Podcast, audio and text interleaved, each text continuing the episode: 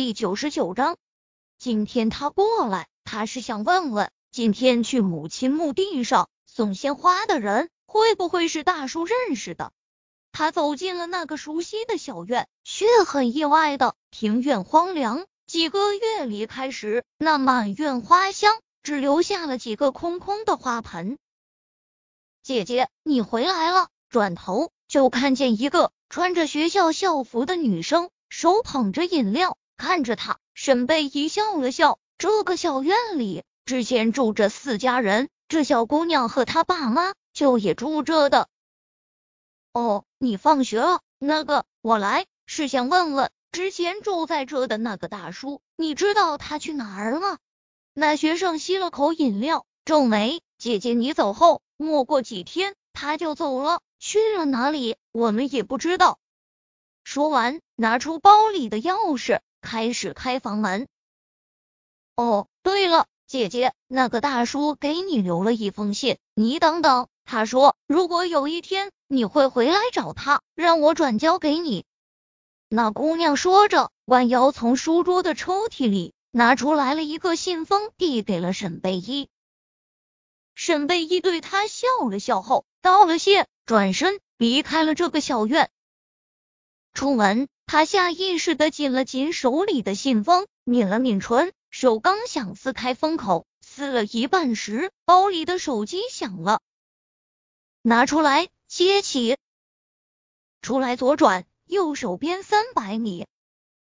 沈贝依以为他开玩笑，毕竟 H 是离这并不近，只是出了巷子。头右转，便真见到宁少臣双手插兜，站在不远处。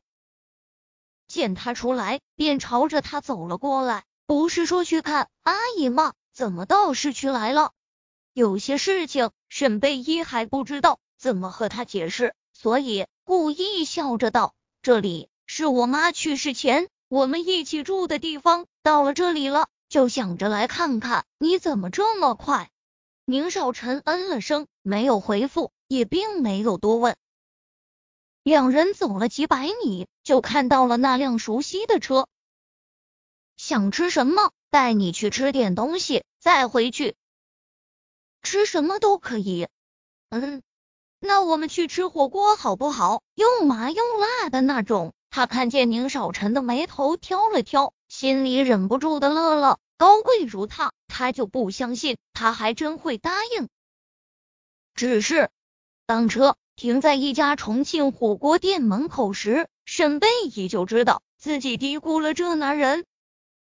见他愣神，宁少臣弯腰替他解了安全带，好闻的体香扑面而来，沈贝依忍不住的吞咽着口水，便见宁少臣的嘴角微微上扬。推门下车，宁少臣长臂一伸，便握住了他的手，心迅速狂跳不止。宁少臣太出色了，哪怕此刻他只是简单的黑色大衣着身，那与生俱来的气质已足以让人侧目。低头看看自己，黑色长款羽绒服、牛仔裤、厚重的雪地靴，路人的目光。在二人身上回转过，便传来了各种小声的议论声。哎呦喂，今天是太阳从西边出了吗？我们宁大少爷居然会光临本小店。他们人还没有走进去，里面就传来了一道调侃声。接着，便有个穿着一身厨师服的男人从里面走了出来，手上还拿着大汤勺，头上的厨师帽歪在一侧。但哪怕如此，也难掩他身上的贵气与英俊的五官。他和宁少臣是一类人，沈贝依在心里肯定道。